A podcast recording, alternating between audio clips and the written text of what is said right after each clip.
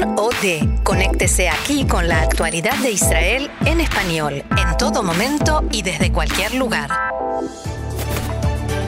Se anuncia la alianza entre los partidos de izquierda Meretz e Israel Democrático de Ud Barak en un frente que intentará vencer al primer ministro Netanyahu. La legisladora Stav Shafir abandona Abodá y se une al nuevo partido. Estados Unidos vetó una nueva iniciativa de condena a Israel en Naciones Unidas.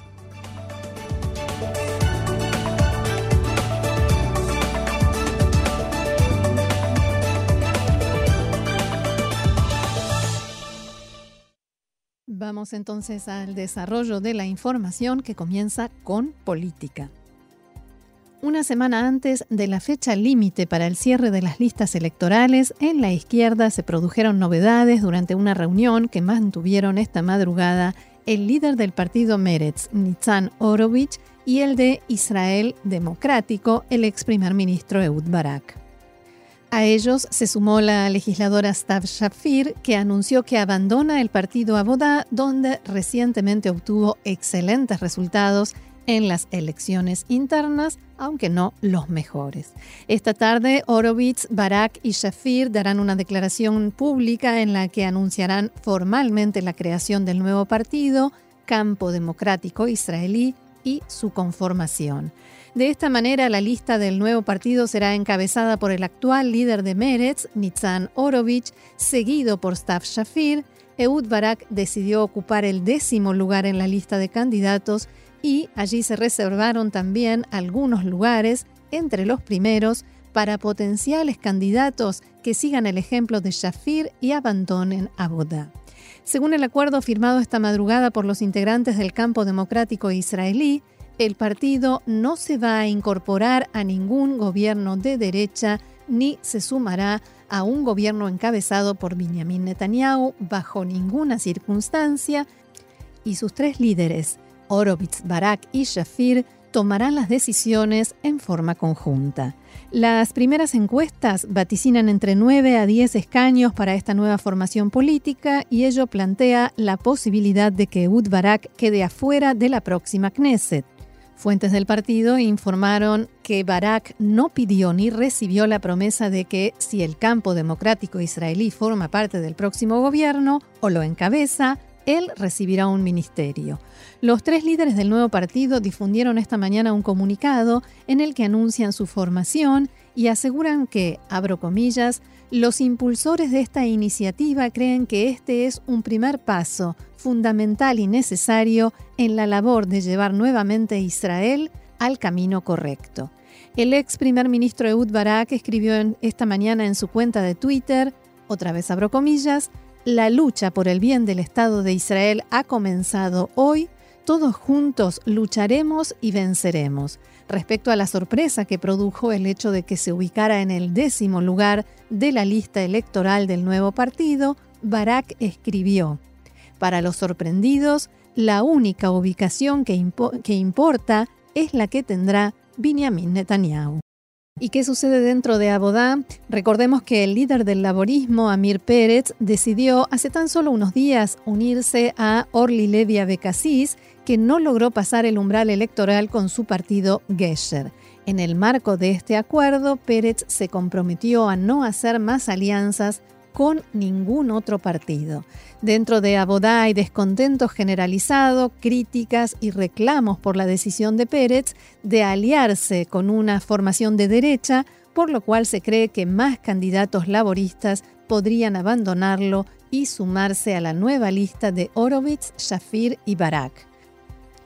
Quien se refirió a toda esta situación en la mañana de hoy fue uno de los candidatos más destacados de Abodá, Itzik Shmuli, que recordemos que en las elecciones primarias quedó en tercer lugar con una diferencia mínima de votos por detrás de Stav Shafir. En la mañana de hoy, Shmuli declaró a varios medios que el partido Abodá es su hogar con el que tiene un profundo compromiso. Pérez puede reconsiderar sus pasos y cambiar el rumbo, dijo Itzik Shmuli, que consideró que él debe permanecer dentro del histórico partido Abodá, porque de lo contrario, tras haber sido abandonado por varios de sus principales líderes, podría desintegrarse o no alcanzar el umbral electoral en las próximas elecciones. Abro comillas, Pérez apuesta y pone en riesgo la vida del partido, dijo Shmuli, y aseguró que intentará convencerlo de unirse a esta nueva formación política y hacer más alianzas, una gran alianza para reforzar el bloque de centro izquierda. Pero dentro de Abodá también hay ahora enojo y críticas hacia Stav Shafir por haber abandonado el partido. La ex legisladora de Abodá, Merab Mijaeli, dijo esta mañana que Shafir perdió las primarias y por eso ahora abandona el laborismo. El secretario general de Abodá, Eran Germoni, exige ahora a Shafir que renuncie a su bancada y devuelva el escaño al partido. A nivel formal, Abodá difundió un comunicado en el que expresa Estamos satisfechos con la alianza entre Udbarak y Meretz. Esta medida evitará que el bloque pierda votos que vayan a partidos que no pasan el umbral electoral. Y ya se conocen algunas repercusiones de estas noticias. Tras conocerse la novedad de este pequeño terremoto en el bloque de centro izquierda, el presidente de la Knesset, Yuli Edelstein, del partido Likud, dialogó con Khan y dijo que cree que también después de, después de estas elecciones, las segundas del año, habrá dificultades para formar gobierno. Edelstein señaló que preferiría un gobierno de derecha encabezado por el Likud, pero que cree que lo que se debe hacer ahora es un gobierno amplio de unidad nacional.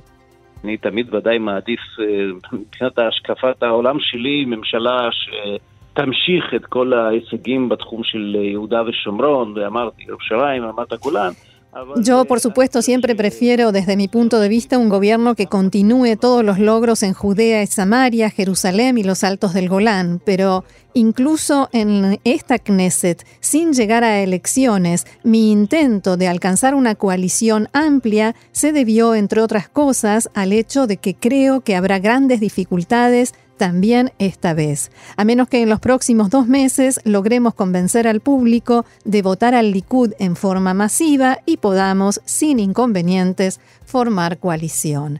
Edelstein opinó que en la derecha hay demasiada tranquilidad, inmovilidad, mientras en la izquierda hay cambios y alianzas, y dijo que la situación pone en peligro su continuidad en el gobierno.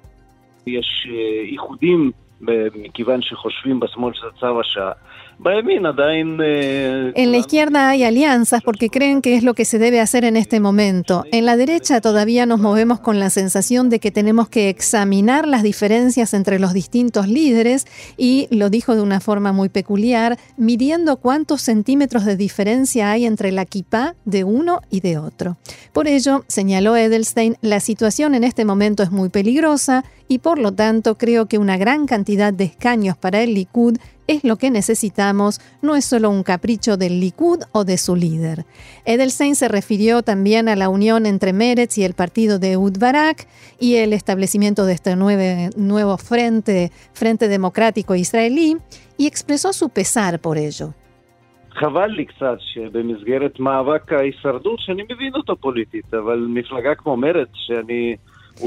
Lamento en parte que en el marco de la lucha por la supervivencia, que la entiendo desde el punto de vista político, un partido como Meretz, con el que puedo no estar de acuerdo con la mayoría de lo que dicen, pero sin duda es un partido ideológico. Lamento que quede envuelto en esta alianza.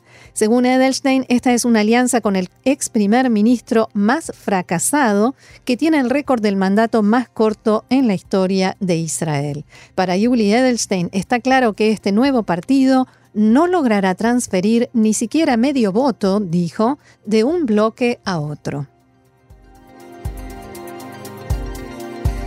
Y la titular de la nueva derecha, Ayelet Shaked, volvió a señalar que la unión en la derecha es lo que la realidad exige y que en caso de que esto se logre, la alianza debe ampliarse lo máximo posible.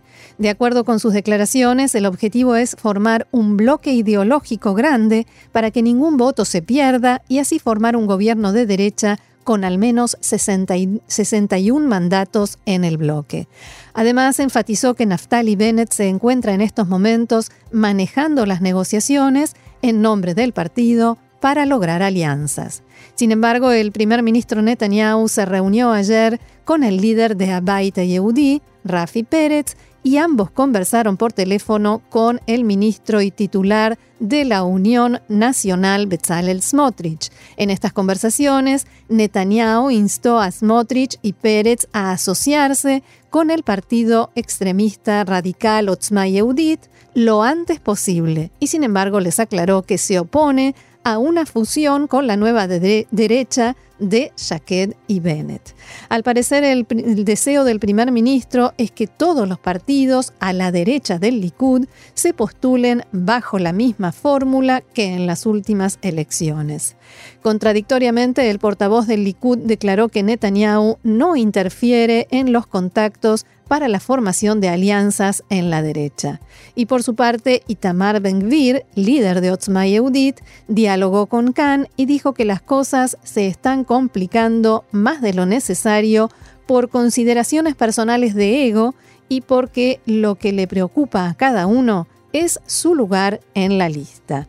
A pesar de esto, se mostró optimista porque sus potenciales socios abran finalmente los ojos, según dijo y hace instantes se supo que la Unión de Partidos de Derecha se comunicó con Otzma Yehudit anticipándose a la nueva derecha antes de que logren cerrar un acuerdo y estaba previsto para hoy un encuentro entre Ben Gvir y Rafi Pérez en el que se preveía que el líder de la Unión de Partidos de Derecha le ofrezca al de Otzma Yehudit el número 4 en la lista, lo que le aseguraría entrar a la Knesset en caso de que el partido sobrepase el umbral electoral en las próximas elecciones. Sin embargo, Ben-Gvir canceló a último momento la reunión por lo que llamó graves filtraciones a la prensa. Se estima que la decisión de intentar volver a asociarse con Otzma Yehudit fue tomada antes de las diferencias surgidas en las negociaciones entre este movimiento y Ayelet Shaked y Naftali Bennett, sumado a la presión que ejerce el primer ministro Netanyahu para que eso suceda.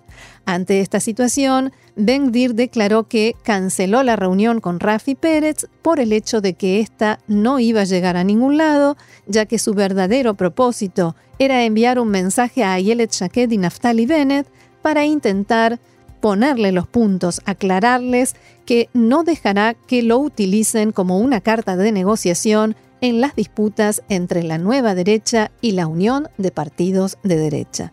En una entrevista con Khan, Ben Gvir enfatizó la importancia de que todos los partidos a la derecha del Likud se postulen en una única lista, destacando que esto puede significar la diferencia entre estar en el gobierno o en la oposición.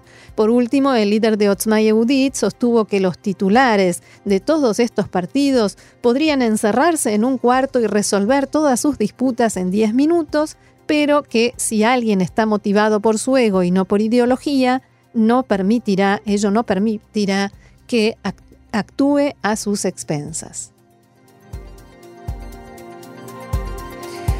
Más política, el Partido Azul y Blanco presentó su campaña electoral que resaltará el slogan Netanyahu se preocupa por Netanyahu, que se podrá ver próximamente en carteles y pancartas en las calles de todo el país. La campaña también incluirá propaganda en las redes sociales y actividades en todo el país con los candidatos de la lista. El Movimiento para la Calidad de Gobierno apeló a la Corte Suprema de Justicia contra la decisión del ministro interino de Justicia, Amir Ohana, del Likud, de destituir, como informábamos ayer, a la directora general del ministerio, Emi Palmor, y nombrar en su lugar a Ofir Cohen. Y la Comisión Central Electoral va a evaluar en los próximos días si traspasar o no a la policía la investigación sobre irregularidades en otras dos urnas, una en la ciudad árabe de Tambra y otra en la aldea drusa de Kisra Sumei. Según las sospechas, en Tamra un representante del partido ultraortodoxo Shas introdujo a la urna varios sobres que contenían votos para su partido. Más información. El magnate norteamericano Jeffrey Epstein, que es acusado de proxenetismo y pedofilia y generó un gran revuelo político en Israel por, sus relaciones comerciales con Ehud Barak, intentó aparentemente suicidarse en su celda. La cadena NBC de Estados Unidos informó que Epstein fue encontrado inconsciente, con heridas en el cuello y fue trasladado al hospital para ser atendido, donde se estableció que su vida no corre peligro. Se está evaluando también la posibilidad de que haya sido atacado por otros reclusos, a pesar de que Epstein se encontraba encarcelado en solitario justamente porque se sospechaba que podía ser agredido por otros presos y continúan las investigaciones por la sospecha de violación grupal de 12 israelíes de entre 16 y 18 años contra una turista británica en Chipre. Una joven israelí entregó su testimonio ayer a la policía local asegurando que uno de los sospechosos estaba en su cuarto del hotel durante el incidente, alegando que es inocente. Según dijo a medios israelíes, su versión es respaldada por fotografías que presentó ante la policía local. En caso de que no se encuentre el ADN de este sospechoso en los análisis, será liberado mañana. Los resultados de todas las pruebas de ADN llegaron hoy a la policía y serán corroborados en el correr del día. Según los resultados, se decidirá si se prolonga o no la detención de cada uno de los sospechosos. La policía chipriota insiste en que no se hará un anuncio oficial antes del debate en el juzgado. Estados Unidos detuvo anoche un intento de aprobar una decisión del Consejo de Seguridad de la ONU condenando la demolición a manos de Israel de las 70 viviendas de palestinos en el barrio de Surbaher, en Jerusalén Oriental, llevada a cabo hace tres días.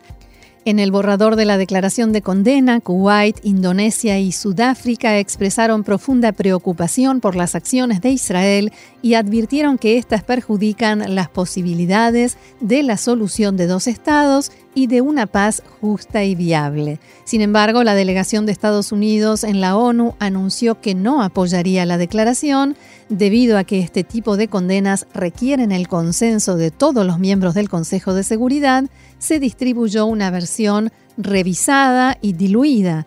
Esta también fue rechazada por Estados Unidos.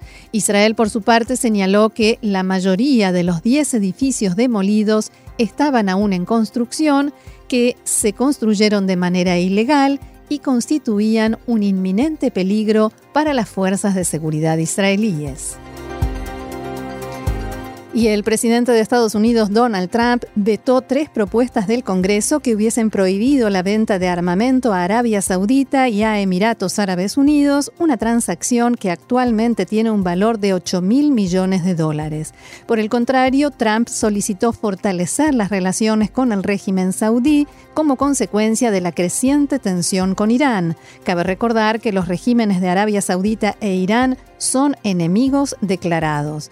El Congreso expresó su descontento y condena por la interferencia de Arabia Saudita en la guerra de Yemen y por, el asesinato de Jamal Khashoggi, un ferviente crítico del régimen saudita y del príncipe bin Salman en el consulado saudí en Estambul. Otra noticia, una fuente de seguridad libanesa negó lo expresado en las declaraciones del embajador de Israel en Naciones Unidas, Dani Danon, denunciando que el puerto de Beirut es utilizado para el contrabando de armas en favor de la organización terrorista Hezbollah. De acuerdo con el reporte del diario Ashar Kalausat, dicha fuente sentenció que las acusaciones de Danone constituyen una amenaza directa contra el Líbano. Recordemos que, como informábamos ayer, el último martes, el embajador israelí en la ONU expuso ante el Consejo de Seguridad nueva información de inteligencia según la cual Irán, junto con milicias sirias, contrabandean hacia el Líbano equipamiento para la producción de misiles utilizando rutas civiles. Bien, y antes de despedirnos, una última información. Esta noche el equipo de fútbol israelí Maccabi Haifa jugará contra el Estrasburgo francés por las eliminatorias previas a la clasificación a la, la, Liga Europea. Las autoridades locales de la ciudad francesa prohibieron a los aficionados de Maccabi Haifa exhibir banderas de Israel tanto dentro del estadio como en las inmediaciones. La embajadora de Israel en Francia, Alisa Bin protestó por la decisión. Bin señaló que las autoridades locales permiten manifestaciones que llaman a boicotear a Israel, alegando el derecho a la libertad de expresión, pero les prohíben a los seguidores de Maccabi Haifa lucir la bandera de su país. Esto es insólito e inconcebible, aseguró la embajadora. Y el pronóstico del tiempo anuncia para mañana leve descenso de la temperatura, las máximas pronosticadas para lo que queda del día de hoy, en Jerusalén 32 grados, en Tel Aviv 31, Haifa 30, Beersheba 36 y en Eilat 42 grados centígrados.